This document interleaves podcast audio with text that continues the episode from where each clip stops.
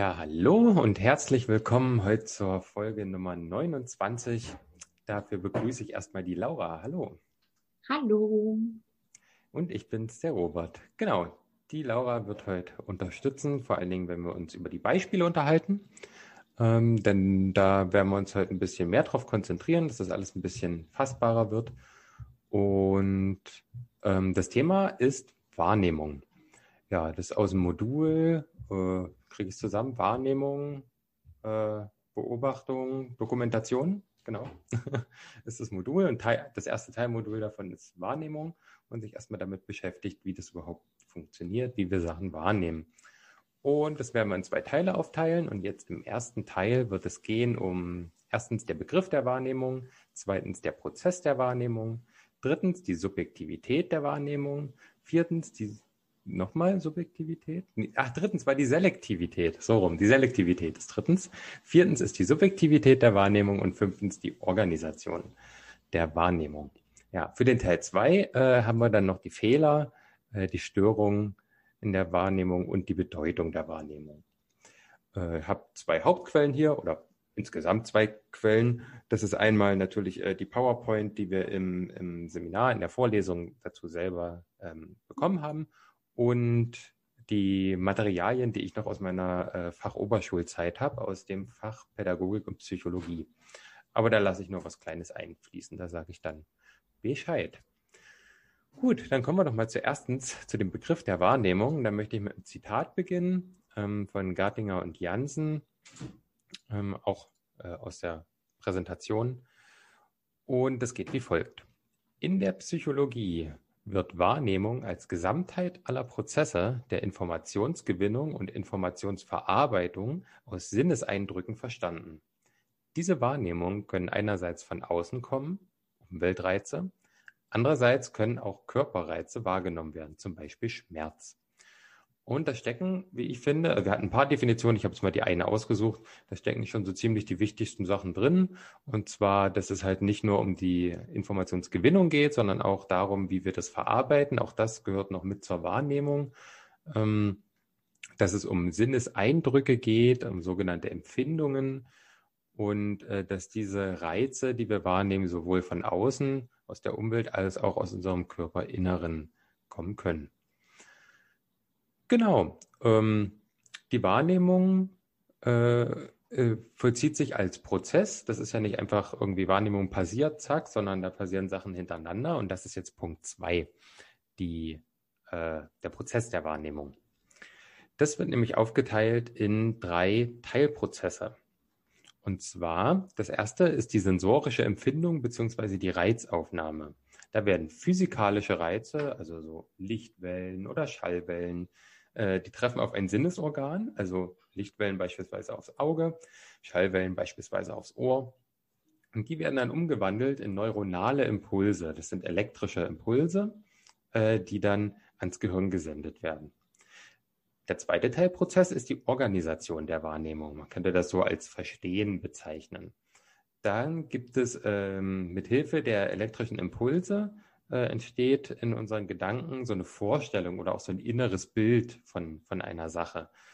Und ähm, das beginnt eine Schätzung von Größe, Form, Bewegung, Entfernung und Ortung des Wahrgenommenen. Ja, also ob man das jetzt sieht und sagt, okay, das ist jetzt ungefähr 100 Meter weit weg oder so, oder auch wenn man hört, kann man sich auch vorstellen, so eine Entfernung äh, kann man da auch abschätzen. Und das dritte wäre das Identifizieren einordnen und wiedererkennen, auch so ein bisschen das Klassifizieren. Und da geht es dann darum, dem wirklich eine Bedeutung zuzuschreiben und vor allen Dingen das mit so inneren Werten, Theorien und auch Erinnerungen abzugleichen. Und dadurch entsteht dann die Identifikation. Also Identifikation kann ja immer nur dann passieren, wenn wir etwas erkennen als etwas, das wir schon kennen, sozusagen. Ja, dafür brauchen wir erstmal die Erinnerung daran oder die Erfahrung. Ja, äh, dann gibt es die Sinne. Ähm, das sind hier sieben Stück bei uns. Die werden aufgeteilt in Nahsinne und Fernsinne. Also Nahsinne ist, dass wirklich quasi eine Berührung äh, sozusagen stattfinden muss. Und äh, Fernsinne ähm, sind dann Sachen, die von weiter weg wahrgenommen werden. Das wird jetzt gleich klarer, wenn wir das äh, einordnen.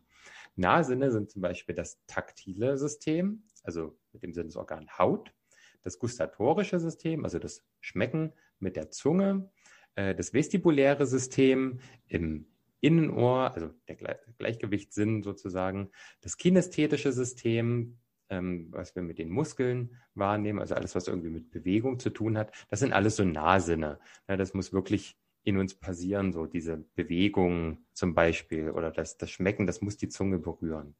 Und die Fernsinne wären beispielsweise das auditive System, also alles, was wir an Schallwellen mit den Ohren wahrnehmen.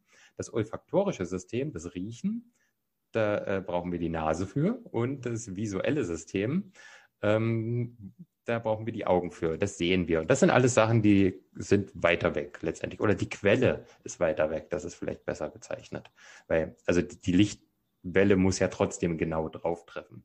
Nur die Quelle dieser Lichtwelle, die ist weiter weg. Ja, und diese Reize können halt aus, wie ich schon gesagt, aus der Umwelt oder aus dem Körperinneren sein und die lösen Empfindungen aus, die dann an Erfahrung gekoppelt werden. Das ist jetzt nochmal ganz grob äh, zu beschreiben. Und ja, das Wort Empfindung, ich weiß gar nicht, inwieweit wir das definiert haben, aber da habe ich auch in meinen Fachoberschulsachen noch was zu gefunden. Ähm, man kann sich so vorstellen, dass wir als jetzt etwas ältere Menschen, also nicht mehr kleine Kinder, ähm, wir können eigentlich so eine Empfindung gar nicht mehr richtig verstehen, weil wir zu allem schon Erfahrungen und Erwartungen haben, die immer mitschwingen, wenn wir was wahrnehmen. Wir können gar nicht mehr nur wahrnehmen. Und ähm, so ein Beispiel, was ich da gerade noch in meinen Unterlagen gelesen habe, war, dass wenn ein, ein kleines Kind, ein sehr junges Kind zum ersten Mal einen Apfel sieht, wird es vermutlich nur einen rot-gelben Fleck wahrnehmen. Und sobald es das irgendwie mal erkundet hat, so verstanden hat, dass es irgendwie eine dreidimensionale Form hat, wie es sich anfühlt, vielleicht auch, dass man es essen kann, dann kann es nie wieder die pure Empfindung wahrnehmen, sondern ist immer im Abgleich mit den mit den sogenannten mentalen Prozessen, also mit Erinnerungen beispielsweise und auch Erwartungen daran, was es natürlich zu sein hat. Ja, um da mal so ein bisschen dieses Wort der Empfindung ein bisschen zu definieren. Genau. Und was ich auch aus meinen Fach Oberschulsachen habe, ist ein, äh, sind die Stufen der Wahrnehmungsprozesse nach Philip Zimbardo. Der ist 1933 geboren, ist ein US-amerikanischer, äh, ich glaube, Psychologe, Professor der Psychologie so war es, genau. Und der hat es nochmal beschrieben als äh, dreistufigen Prozess. Und zwar gibt es bei diesem Prozess eine Bottom-up-Verarbeitung, also vom Reiz aus, zum Beispiel jetzt, wenn wir vom Auge ausgehen, von der Lichtwelle aus, wie das verarbeitet wird bis zum letztendlichen Bild.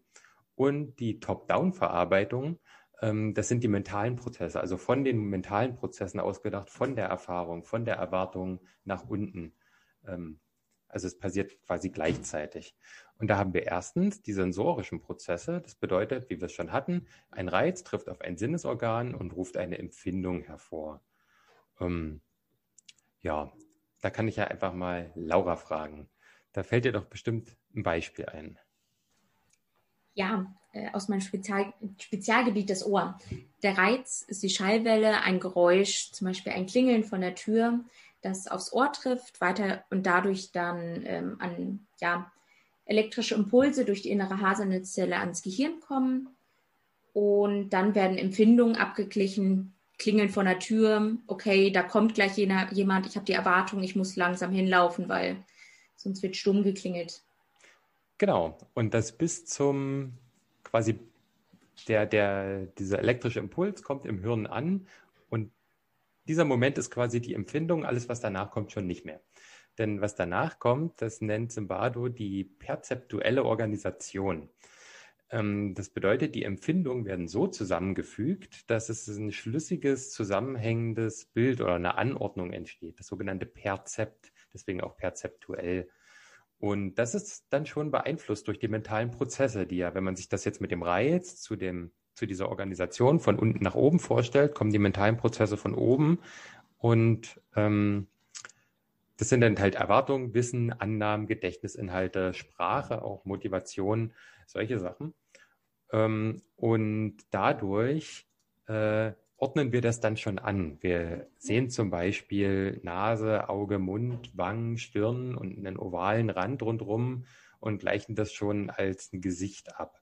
Ähm, dabei identifizieren wir noch nicht, um welche Person es sich handelt, selbst wenn wir die Person kennen. Weil die Identifikation, die ist ja noch nicht dabei. Es geht erstmal wirklich um das sinnvolle Anordnen äh, einer Sache. Und das dritte wäre dann die Identifikation. Also wirklich, was ist das? Äh, was ist die Funktion? Und äh, es wird auch bewertet. Also wie, wie empfinde ich das? So, ist es gut? Ist das schlecht? Ist das schön oder nicht? Und auch das wird wieder beeinflusst durch die mentalen Prozesse, ganz maßgeblich.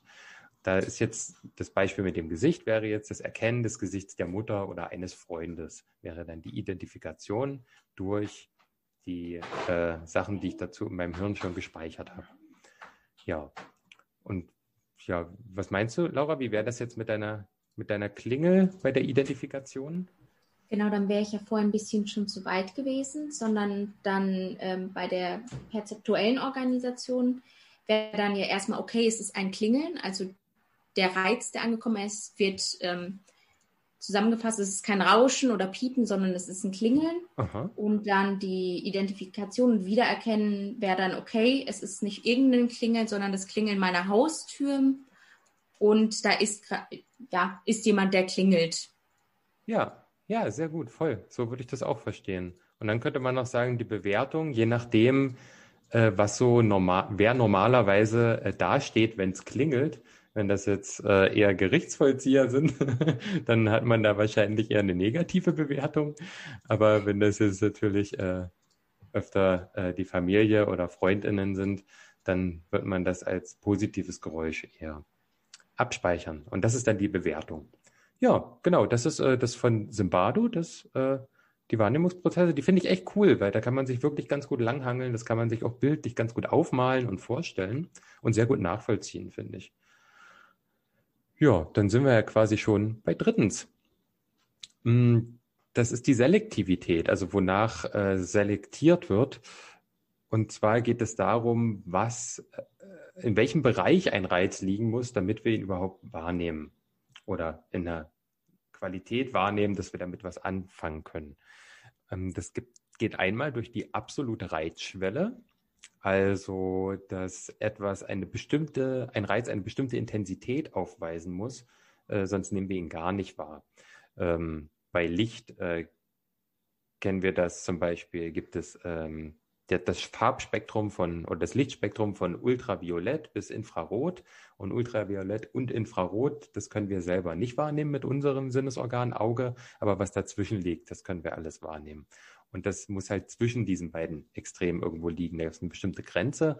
Oder auch für das Sehen, für eine Entfernung, äh, kann man sagen, für also wahrscheinlich so durchschnittliche ausgebildete Augen, so 100 Prozent Augen, ähm, ein Kerzenlicht in klarer, dunkler Nacht in 45 Kilometer Entfernung, was schon, also was schon einfach echt krass ist. Aber ich denke, so in komplett dunkel, ohne die, den geringsten anderen Reiz, ohne Ablenkung. Ich kann es mir schon vorstellen, dass man es erkennen kann mit ganz, ganz viel Konzentration, gerade so an der Reizschwelle. Und da äh, bin ich mir sicher, dass Laura da aus ihrem Fachbereich auch ein Beispiel hat. Ja, aber das mit den 45 Kilometern klingt schon ziemlich heftig. aber wahrscheinlich heutzutage kaum machbar, dadurch, dass unsere Umgebung so hell ist. Aber das stimmt, ja ähm, ja, beim Hören ist es so, wenn jemand sehr gut hört, ist so die absolute Reizschwelle so 0 Dezibel ungefähr. Also ein sehr, sehr leises Geräusch, was wirklich an der Grenze liegt in unserem Wahrnehmen oder bei jungen Menschen, die bis zu 20.000 Hertz hören können. Ja, das genau. stimmt. Da hat man einmal die Lautstärke und einmal die Frequenz auch. Ne? Da gibt es ja mhm ich habe mal eine Doku gesehen und da gab es so äh, hochfrequentierte Töne, wo, und dann stand da, bis zu welchem Alter man diese noch hören sollte. Und da ja. war irgendwie, äh, es waren insgesamt fünf Töne. Und ich glaube, in, in dem Alter, wo ich da war, hätte ich, äh, hätte ich vier noch hören sollen. Ich habe aber nur zwei gehört. das ist schon auf jeden Fall gut geschädigt, vor allen Dingen durch laute Musik, schätze ich mal ja. auch äh, viel Ohrenstöpsel und sowas. Ähm, es ist, äh, ja, scheint ja heute nicht mehr das Problem zu sein, da ja die Jugendlichen wohl eher darauf gerade umsteigen, sich wahnsinnig laute Boxen um den Hals zu hängen und damit die ganze Nachbarschaft zu beschallen. Ob es das besser macht, ist ein anderes Thema. Schon, ja. Aber ja, genau, das ist die äh, absolute Reizschwelle. Wir müssen den Reiz überhaupt erstmal aufnehmen. Und auch die Aufmerksamkeit. Also es muss interessant sein, es muss irgendwie hervorstechen und es muss ähm, ein persönlich wichtiger Reiz sein. Also man kennt das bestimmt, man unterhält sich mit jemandem und intensiv, so ganz, ganz gebannt im Thema. Und um einen rundherum sind vielleicht ganz viele andere Reize. Es ist noch Musik oder andere Leute unterhalten sich, aber man hat das Gefühl, man nimmt das überhaupt nicht wahr. Das ist irgendwie gar nicht, das ist quasi ein gewaltiger blinder Fleck, den man hat, ähm, weil man so fokussiert ist auf eine Sache, weil halt die Informa äh, weil die Aufmerksamkeit da nicht hingeht. Ja. Und äh, das ist einmal die Selektion, die wir äh, betreiben. Und dann gibt es noch die Schmerzschwelle. Da ist jetzt nicht unbedingt so, dass man es dann nicht wahrnimmt, wenn das da drüber liegt, aber das ist so die obere Grenze der, sage ich mal, angenehmen Wahrnehmung, könnte man vielleicht sagen, ähm, wo dann Schmerzen entstehen. Zum Beispiel durch zu grelles Licht, äh, so richtig krass, so Laserpointer in die Augen oder so. Das ist natürlich, hat nicht mehr viel mit Wahrnehmung zu tun. Das ist dann einfach nur noch äh, Schmerz und Verletzung oder so ein großer Lärm, so richtig, so, also so laut, jetzt nicht, nicht wahnsinnig laute Musik oder sowas, sondern vielleicht schon sowas wie eine Baumaschine oder so, ein startendes Flugzeug oder sowas. Das kann schon echt Schmerzen auch in den Ohren verursachen. Oder ganz klassisch, wenn die Lehrerin mal mit der Kreide etwas am Quietschen ist oder oh. mit den oh. Nägeln. Wow. ja. Was auch schon Schmerzen auslösen kann. Ja, das stimmt. Das ist dann vielleicht aber auch wieder von der Frequenz her, könnte ich mir mhm. vorstellen. Ne? Also genau. Frequenzen. Bei ganz hohen Frequenzen ist man oft sensibler als bei den tieferen, was ja. Lautstärke angeht. Und hast du eine Ahnung äh, von der, von der Schmerzschwelle beim Hören? So ungefähr, ja. wo die so liegt? Ähm, die richtige Schmerz, also es gibt eine Schwelle, wo man sagt, okay, da wird es richtig unangenehm. Aha. Die liegt zwischen 90 bis 110 dB, aber die richtige Schmerzschwelle liegt oft bei um die 130 dB. Okay, womit könnte man das vergleichen? Was ist so 130 dB? Der Auspuff meines Bruders, aber der hat kein Standardmaß. Ähm, ich glaube, da geht es eher Richtung Düsenjet ja. oder ähnliches.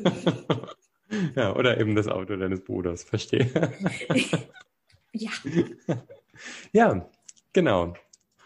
Das äh, war es eigentlich schon mit der Selektivität. Ne? Also jetzt wissen wir, wie ein Reiz beschaffen sein muss, damit wir den vernünftig wahrnehmen können. Und dann sind wir schon bei viertens, nämlich bei der Subjektivität der Wahrnehmung. Das ist jetzt auch nicht das erste Mal, dass wir uns darüber unterhalten. Hier will ich direkt wieder einen meiner Lieblingsbegriffe anbringen, der schon ganz vielen anderen Folgen auftaucht, der Konstruktivismus. Wir alle erschaffen uns unsere eigene Welt, da wir alle nur unsere Sinnesorgane haben äh, und durch unsere eigene Erfahrung, wie wir vorhin auch gesehen haben, das alles bewerten und das auch unterschiedlich sehen. Und äh, ich habe es ja auch nochmal formuliert in einen, in einen Satz, den nochmal vorlese. Wenn wir wahrnehmen, entsteht ein Bild in unseren Gedanken, welches so beschaffen ist, wie die Quelle des jeweiligen Reizes am wahrscheinlichsten beschaffen ist. Also, na, wir haben, ein Reiz hat eine Quelle. Also wenn wir jetzt zum Beispiel den Apfel. Nehmen wir den wieder. Wir sehen diesen Apfel an und dann trifft er die Lichtwelle, die reflektiert wird von diesem Apfel auf unser Auge. Es ist ja nicht, dass der Apfel selber auf unser Auge trifft, sondern nur die Lichtwelle, die er reflektiert. Und das, dieses wird dann elektrischen Impuls umgewandelt, kommt ans Gehirn und das Gehirn ermittelt dann quasi aus den ganzen Informationen, wie die Beschaffenheit dieser Quelle, also dieses Apfels, wie, wie der höchstwahrscheinlich beschaffen ist. Und das ist dann das Bild, das wir im Kopf haben. Also hat das, wenn man es wenn genau nimmt, mit der Realität eigentlich gar nichts zu tun, sondern äh, ja, je, je mehr Vergleich wir wahrscheinlich auch haben, je mehr wir über das wissen, was wir da sehen, umso, ja, umso objektiver, wenn man das so sagen kann, ist die Wahrnehmung dann wahrscheinlich, aber prinzipiell trotzdem äh, komplett subjektiv.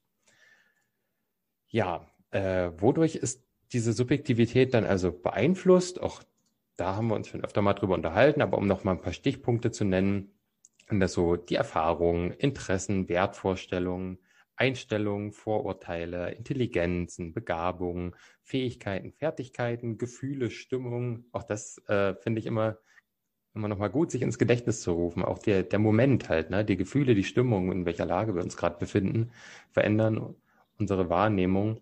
Äh, zum Beispiel bei der Bewertung ist es ganz krass dann zu sehen, ob wir etwas ist gut oder schlecht bewerten, hängt auch maßgeblich davon ab, wie wir uns gerade fühlen. Und auch Triebe und Bedürfnisse, ne? das ist so, ähm, denke mal, alle kennen das Phänomen des hungrig einkaufen gehens. Ähm, da nimmt man das doch alles ganz anders wahr. Das sind die individuellen Faktoren und dann gibt es noch soziale Faktoren, wie zum Beispiel die gesellschaftliche Wert- und Normvorstellung. Das äh, finde ich eigentlich fast noch wichtiger. Nee, es ist eigentlich nicht wichtiger. Es ist einem vielleicht nur weniger klar, dass äh, man halt in, in, einer gewissen Gesellschaft lebt und wir äh, haben halt durch unsere Sozialisation eine gewisse Art der Wahrnehmung auch entwickelt. Äh, auch das fängt schon damit an, wo wir unsere Aufmerksamkeit hinrichten oder was wir für normal halten. Um, oder auch von anderen Personen oder Personengruppen, das sind ja auch soziale Faktoren, äh, wie die wahrnehmen, so das lernen wir ja auch und gucken wir uns ja auch ab in unserer frühen Kindheit. Ja, also von objektiver Wahrnehmung kann also überhaupt nicht die Rede sein. ja, was gibt es noch zur Subjektivität zu sagen? Ähm, diese Faktoren führen dann halt letztendlich zu der äh, Hypothese, äh, dass das, was wahrgenommen wird ähm, und das Wahrgenommene, wie das interpretiert wird, äh, ist halt bedingt durch die Stärke dieser Hypothese. Also eine Hypothese, ne, wir, wir nehmen etwas an oder auch eine gewisse Zuschreibung könnte man auch sagen. Hm, und äh, je stärker äh, diese Hypothese ist, ähm, umso höher ist der Grad des Einflusses auf die Wahrnehmung dieser Hypothese. Also wenn wir vor, jetzt mal ein Beispiel, wenn dir was einfällt, Laura, sag Bescheid. also, wenn wir, genau, angenommen, wir kennen nur rote Äpfel. So, wir haben nur rote Äpfel gesehen. Wir wissen auch nur von roten Äpfeln. Wir wissen überhaupt nicht davon, dass Äpfel auch anders beschaffen sein können als rot und rund. Und ähm, dann haben wir einen Apfel, der ist einfach nicht rot. Dann äh, stimmt unsere Hypothese irgendwie nicht mehr. Also wir haben die Hypothese, Äpfel sind rot. So, das ist unsere Hypothese aus unserer Erfahrung. Und ähm, das kann unter Umständen dafür, dazu führen, dass wir den Apfel gar nicht als, weiß nicht, orange wahrnehmen, sondern einfach sagen, er ist ja auch rot. Klar, irgendwie rot. Und das ist halt dann der, der Grad des Einflusses. Wenn wir so davon überzeugt sind, ähm, das kann ja sogar ins Krankhafte übergehen, ne? dass wir einen, einen äh, neongrünen Apfel haben und sagen, nee, der ist rot. Das kann wirklich äh, das kann passieren, weil einfach die Hypothese so extrem stark ist, dass man das nicht wahrhaben will, sozusagen, was da passiert. Das hat auch, ich denke, auch viel mit Verdrängung beispielsweise zu tun, wenn man Sachen einfach nicht als die erkennt, die sie nun mal sind. Das hat ja dann bestimmte Gründe, zum Beispiel, weil eine Hypothese in uns angelegt ist, die das gar nicht zulässt. Ähm, und gleichzeitig bedingt die Stärke der Hypothese auch, weil die Menge an Informationen, die zur Bestätigung beziehungsweise zur Widerlegung äh, erforderlich sind. Also wenn wir jetzt irgendwie drei Tage hintereinander nur neongrüne Äpfel sehen, dann müssen wir das wohl akzeptieren. Und dann äh, reicht das. Ähm, ja, das ist dann, könnte man sagen, irgendwo ist eine bestimmte Menge äh, an Infos dann da, die dann diese Hypothese wirklich widerlegt hat. Ich glaube, das äh, kann man auch ganz gut auf Vorurteile äh, beziehen. Wenn man Vorurteile hat gegen eine bestimmte Bevölkerungs- oder Menschengruppe und das ist eine sehr starke Hypothese, dann wird das immer unsere Wahrnehmung bestimmen. Wir werden immer das vor allem sehen und alles, was dem widerspricht, eher ausblenden oder als, als Einzelfall oder sowas abtun. Und das ist dann schon diese Verzerrung. Das ist schon der Grad des Einflusses. Und ähm, Ja, genau. Und wenn wir dann einzelne Menschen aus dieser vermeintlichen Menschengruppe sehen, die sich dann aber äh, anders oder wirklich gegensätzlich verhalten, dann kann sein, dass das trotzdem nicht dazu führt, dass wir diese Hypothese ablegen, weil einfach die Menge an Informationen nicht ausreicht, weil die Hypothese so stark ist. Und dann, ja, scheint es ja eine gute Idee zu sein, sich wirklich in das völlig Fremde zu begeben und diese Erfahrung zu machen, um dieses Denken dann wirklich erfolgreich aufbrechen zu können. Also wäre jetzt dann eine Hypothese von mir dazu. Ja, weiß nicht, Laura, wie siehst du das? Würdest du da mitgehen? Voll. Also gerade jetzt das mit den Vorurteilen, find, das Beispiel finde ich richtig gut, weil das macht es irgendwie total deutlich nochmal. Ich glaube, fast jeder hat mal mit irgendwelchen Vorurteilen zu kämpfen, sei es, ob er selber welche hat oder damit konfrontiert wird. Und ich glaube, das passt sehr, sehr gut dazu, dass man ganz schnell abgetan wird, sobald eine Person oder dass es gerade mit diesem Widerlegen von Vorurteilen häufig gar nicht so einfach ist, weil einfach so viele Widerlegungen benötigt werden, damit jeder jemand einsieht, dass das nicht nur Ausnahmen sind. Ja, ja, wahrscheinlich auch, also natürlich auch aus der anderen Seite raus, wenn man jetzt selber von, von Vorurteilen betroffen ist und versucht, das Gegenteil zu beweisen und sich da wirklich Mühe gibt und alles Erdenkliche und dann vielleicht irgendwann realisieren muss, meine, meine eine Person wird nicht ausreichen, bei meinem Gegenüber dieses Bild zu revidieren. Wird es einfach nicht. Er wird ja. mich einfach als Einzelfall abtun und gut. Ja. So kann das halt sein. Ja, genau, das zum Thema der Hypothese. Äh, dann gibt es noch äh, einen weiteren Begriff, das ist der blinde Fleck. Hm, das ist alles das, was wir nicht wahrnehmen. Hatten wir vorhin bei der Aufmerksamkeit schon so ein bisschen. Der blinde Fleck sind alle anderen, die sich unterhalten, was wir gar nicht mitkriegen. Und da habe ich aus äh, dem Podcast Systemisch Denken, ich weiß gerade gar nicht, welche Folge, irgendwo um die 20 rum, ähm, da geht es äh, sehr viel um die Luhmannsche Systemtheorie und der praktische Anwendung. Und da ging es auch um den blinden Fleck. Und als Beispiel wurde es da total super gemacht. Äh, man ist mit einer Taschenlampe in einem großen dunklen Raum. Und die Selektion unserer Wahrnehmung ist quasi der Lichtkegel, den die Taschenlampe ausstrahlt. Und den bestimmen wir auch selber, wo wir hinleuchten. Und nur das äh, nehmen wir dann auch wahr. Was wiederum bedeutet, dass alles andere quasi äh, locker 70 Prozent des Raumes oder so ähm, sind der blinde Fleck. Das bedeutet, der blinde Fleck ist viel größer als das, was wir wahrnehmen. Das äh, kann man gut nutzen, um über den eigenen Wahrheitsbegriff zu reflektieren, finde ich oder auch über, den Wahrnehm über die Wahrnehmung, über die eigene. Fand ich ein ziemlich cooles Beispiel. Das ist natürlich stark vereinfacht, ne? das sind ganz komplexe Prozesse, aber so als Sinnbild kann man sich gut vorstellen. Hm, das kann halt mit Erwartungen genauso sein, ne? wenn wir nur das annehmen, ähm, so die Selektion nur darauf richten, äh, zum Beispiel, wie wir es hatten bei den Vorurteilen, auf bestimmte Eigenschaften, dann äh, ist es genau das, was wir wahrnehmen, weil, wir, weil alles andere blinder Fleck ist. Und ähm, das kommt halt mit Erwartungen. Ne? Immer machen das Erwartungen letztendlich. Wenn wir äh, unsere Wahrnehmung ähm, an Erwartungen heften, dann wollen wir ja, dass diese Erwartungen erfüllt werden und suchen alles, damit diese Erwartungen erfüllt werden. Und ja, ich finde, das kann man als äh, Anlass nehmen, diese Erkenntnis, um sich in ein wenig Erwartungslosigkeit zu üben. Was, äh, finde ich, auch eine Tugend ist äh, oder ein Teil von einer Tugend zumindest ähm, was halt heutzutage immer schwieriger, glaube ich, wird in unserer westlichen Zivilisation, weil wir gefühlt alles haben und alles haben können. Ja, oh, dann können wir ja schon zu unserem letzten Punkt jetzt für den ersten Teil gehen. Und das ist fünftens die Organisation der Wahrnehmung.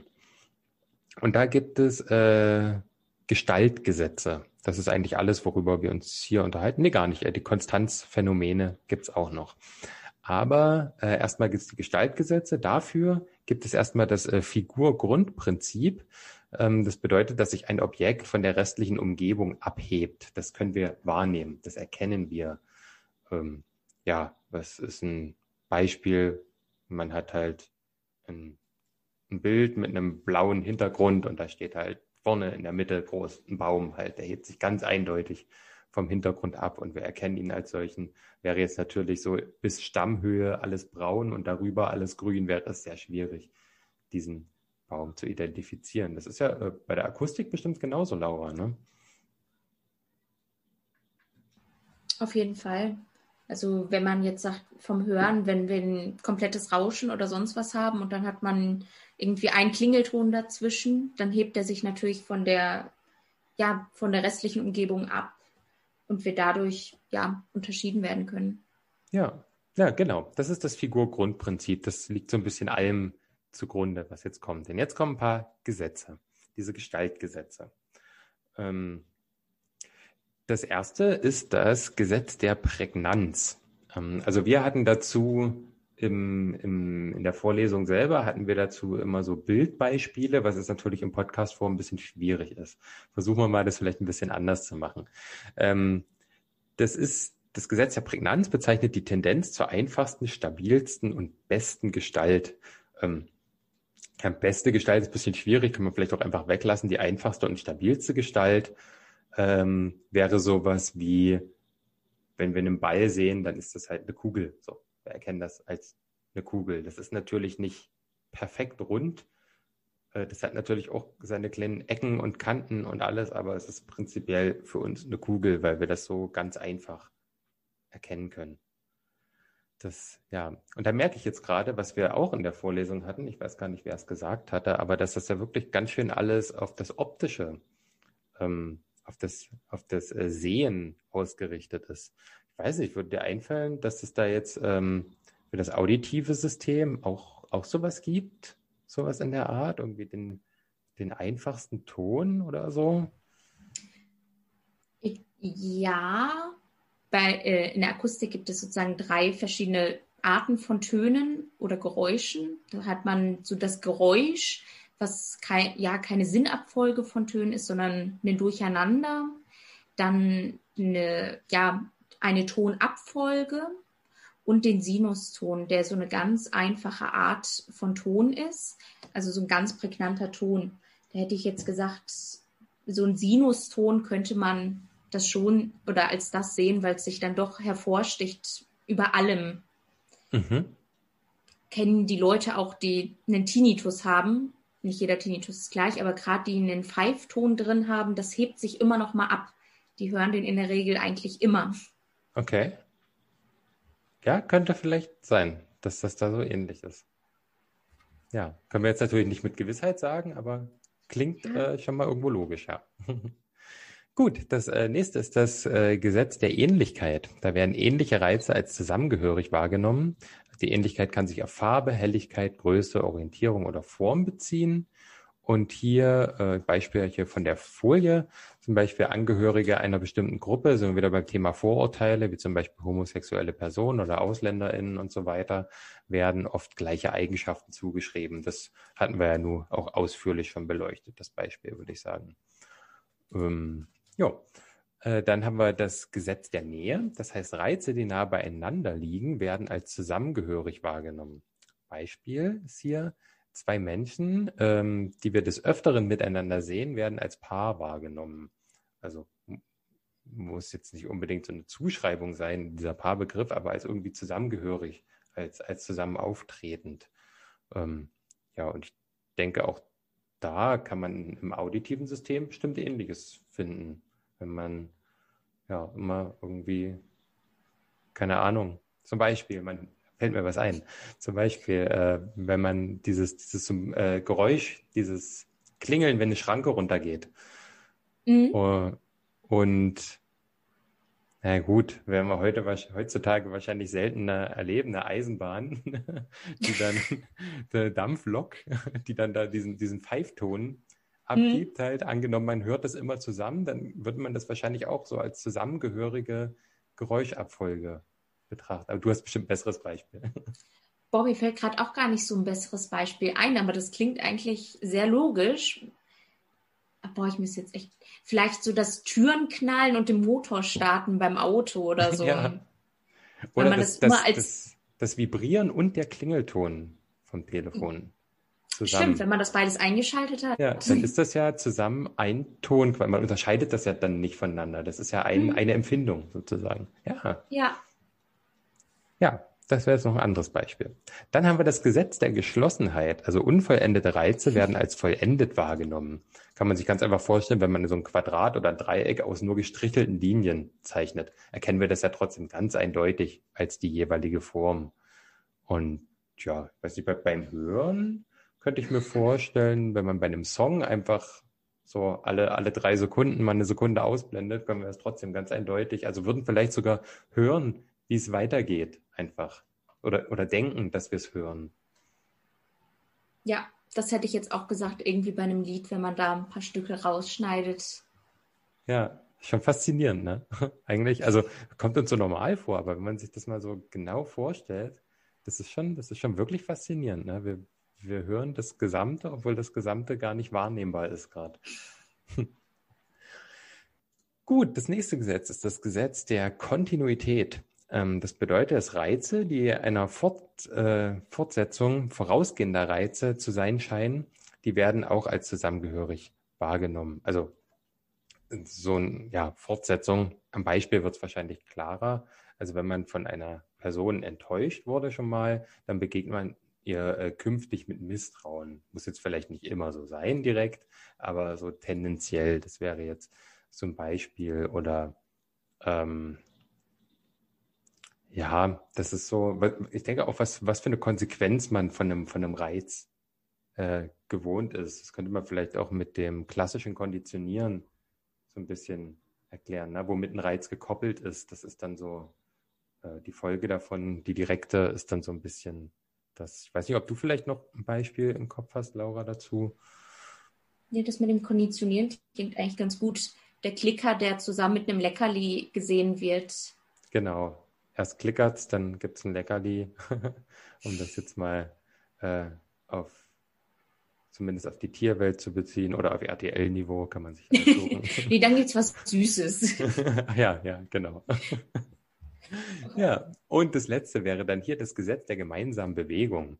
Das heißt, Reize, die sich in dieselbe Richtung bewegen, äh, werden als zusammengehörig wahrgenommen. Also zum Beispiel, wenn TänzerInnen die gleiche Bewegung machen, werden sie als eine Einheit wahrgenommen. Das kann man sich bestimmt äh, gut vorstellen, weil es bestimmt alle von uns schon mal gesehen haben, wenn irgendwie da zehn Leute auf einer Bühne stehen und die gleiche Choreografie tanzen, dann werden die als eine Einheit wahrgenommen. Oder auch so, keine Ahnung, Synchronschwimmen oder so. Ja, ist es, ist es bei, bei Tönen auch so, wenn die, wenn die irgendwie zusammen die Richtung wechseln? Weißt du da was drüber? Naja, es gibt ja keine richtigen Richtungen bei Tönen mhm. in dem Sinne. Mhm. Das ist vielleicht nicht vergleichbar. Ne? Ja, was mir dazu noch einfiel, wäre vielleicht, wenn man so eine Demonstration hat, wo ganz viele Leute ja in eine Richtung laufen. Ja. Wenn dann so ein paar Passanten da aus Versehen mitlaufen, weil sie einfach da rumlaufen, werden sie oft auch gleich als ähm, Mitdemonstrierende wahrgenommen, ja. auch wenn sie nur ihren Spaziergang machen. Das stimmt. Einmal das und andererseits äh, nehmen wir das auch als äh, Gesamtkonstrukt Demonstration wahr und nicht unbedingt als einzelne Personen, die sich bewegen. Stimmt. Ja. Genau, und es gibt nicht nur die Gesetze, es gibt auch äh, Konstanzphänomene. Das sind äh, unveränderte, konstante Wahrnehmungen ähm, bei unterschiedlichen Gegebenheiten, also Sachen, die sich nicht verändern, auch wenn sich die Umstände verändern. Und da gibt es also die bekanntesten oder was uns gesagt wurde, was die bekanntesten sind, sind drei Stück. Gibt es einmal die Größenkonstanz. Das sind äh, Personen und Gegenstände werden trotz unterschiedlicher Entfernungen wiedererkannt. Das ist, ja, denke ich, auch ganz einfach. Man steht vor einer Hauswand und weiß, das ist ein Haus, sieht, das ist ein Haus, wenn man vielleicht sogar noch ein Stück Tür sieht. Und wenn das jetzt aber äh, ein Kilometer weit weg ist, auf einem Berg steht oder so, dann erkennen wir das trotzdem als Haus, vielleicht sogar als das gleiche Haus oder dasselbe sogar in dem Fall, was dann nicht die Schwierigkeit ist. Ich denke beim Hören genauso, oder? Ob jetzt was. Ja, wenn man, ob man jetzt ein Geräusch von Namen hört oder eine Melodie, und die wird von weitem weggespielt, ähm, da empfindet man das immer noch als das Gleiche oder dasselbe. Mhm. Wobei ich, äh, ich weiß nicht genau, wie das ist mit den, mit den Frequenzen, die man hört, hat ja dann auch mit dem Abstand zu tun. So dieses Phänomen beim, äh, vom Rennsport zum Beispiel kenne ich mhm. das, wenn man da sitzt, ne, und das, der Ton, den der Motor sich. macht, der wird immer höher, je näher das Fahrzeug an einem selber dran ist. Und sobald mhm. es diesen Punkt überwunden hat, wird es wieder äh, wird es wieder äh, niedriger. Genau, hohe Frequenzen verlaufen sich schneller. Aber selbst wenn die weniger werden, nimmst du das immer noch als das Motorrauschen vor. Mhm. Oder ja, genau. wenn dir Bach hier direkt in deinem Zimmer vorgespielt wird, nimmst du es als Bach wahr und als Komposition. Oder ja. wenn du es dann von drei Meter, von ein bisschen weiter weg aus dem Nebenzimmer hörst, nimmst du es trotzdem noch als, das, als die gleiche Komposition wahr, auch wenn du weniger wahrnimmst. Ja. Ja, voll. Dann gibt es noch die Form- und Dingkonstanz. Also äh, Personen und Gegenstände werden trotz unterschiedlicher Perspektive in ihrer Form als gleich wahrgenommen. Zum Beispiel der Teller, wenn wir den von der Seite sehen, also quasi so diesen Tellerrand, das ist ja nur eine ganz flache Scheibe dann, erkennen wir es als Teller. Und wenn wir ihn quasi so drehen, dass wir die Tellerfläche sehen, den, den Boden sozusagen, dann ist es ja ein ganz ganz andere Form eigentlich, die wir sehen. Ist ja dann ein Kreis dazu oder eine Ellipse und oder es gibt auch eckige Teller und auch das sehen wir dann ganz klar als Teller. Also es macht überhaupt gar keinen Unterschied, von welcher Perspektive wir was sehen. Manche Perspektiven machen es uns wahrscheinlich sehr, sehr schwierig, ähm, aber äh, prinzipiell sollte das nicht so das Problem sein. Ich glaube, sowas wie Perspektiven gibt es im auditiven System nicht so richtig, oder? Nee, da wird es, glaube ich, dann wirklich schon schwierig. ja. Gut, aber ein Konstanzphänomen gibt es noch und das ist das Farb- und Helligkeits, äh, die Farb- und Helligkeitskonstanz. Ähm, dazu das Zitat, wir sind fähig, Dinge oder Personen als solche zu erkennen, obwohl die Farb- und Lichtverhältnisse diese in andere Weise erscheinen lassen. In anderer Weise. Ja, zum Beispiel sowas, dass äh, Schnee bleibt in unserer Wahrnehmung auch dann weiß, wenn es dunkel ist. Einfach weil wir wissen, dass der Schnee weiß ist. Ja, genau. Ich denke, auch das kann man nicht aufs auditive System beziehen. Es gibt zwar Klangfarben, aber ich denke, das kann man nicht so einfach übertragen. So einfach nicht. Aber das Gute ist, ob es dunkel oder hell ist, wir hören immer noch gleich. Ja, das stimmt. Da gibt es überhaupt gar keine äh, Verzerrung. Gar keine Auswirkungen drauf. vielleicht, äh, na, obwohl, vielleicht ist es, wenn man, wenn man ganz, ganz krass ins Detail geht, äh, weiß ich nicht, ob, ob Licht- und Luftwellen vielleicht irgendwie, also Licht und Schallwellen in irgendeiner Art und Weise miteinander äh, interagieren? Eher die Raumtemperatur. Ah, okay. Ja, also klar. wenn wir davon ausgehen, dass Licht auch gleich Wärme ist, ja. dann ja. okay, ja. Ja, das macht Sinn. ja, okay, dann sind wir schon am Ende. Ne? Das äh, war Folge über die Wahrnehmung Teil 1. Da sind wir noch ganz gut durchgekommen. Ja, ich hoffe, ihr konntet was mitnehmen, vielleicht auch den einen oder anderen neuen Aspekt. Ähm, und danke euch fürs Zuhören. Und bis zum nächsten Mal. Bis zum nächsten Mal. Tschüss. Bei Pflanzen sagt er, jede Blüte erschiene ihm unvergänglich. Vögel würden fast regungslos in der Luft hängen. Wäre eine völlig andere Welt. Schallwellen, die wir als Töne und Klänge vernehmen, wären für diese Minuten Menschen unhörbar. Dagegen könnten sie jene für uns unhörbaren Luftschwingungen hören, die jenseits des Schalls liegen, nämlich den Ultraschall. Und wenn wir ein letztes Mal den Faktor 1000 dazu nehmen, dann hätten wir einen Menschen, der sein ganzes Leben in zweieinhalb Sekunden leben würde. So ähnlich geht es ja manchen der kleinen Lebewesen, die in uns sind, nicht wahr? Das entspricht ja deren Lebensspannen. So, dieser Mensch könnte den Ultraschall auch nicht mehr hören. Dafür wären aber Licht und Farbe für ihn hörbar, die für uns sichtbar sind. Und er sagt, wenn wir in die andere Richtung gehen und verlangsamen, wenn ein Lebensalter nicht 80 Jahre dauern würde, sondern 800.000 Jahre, dann würden die ewig ruhenden Wälder in gespenstische Bewegung geraten. Das heißt also, die Welt, in der wir leben, ist unsere menschliche und unsere subjektive Welt.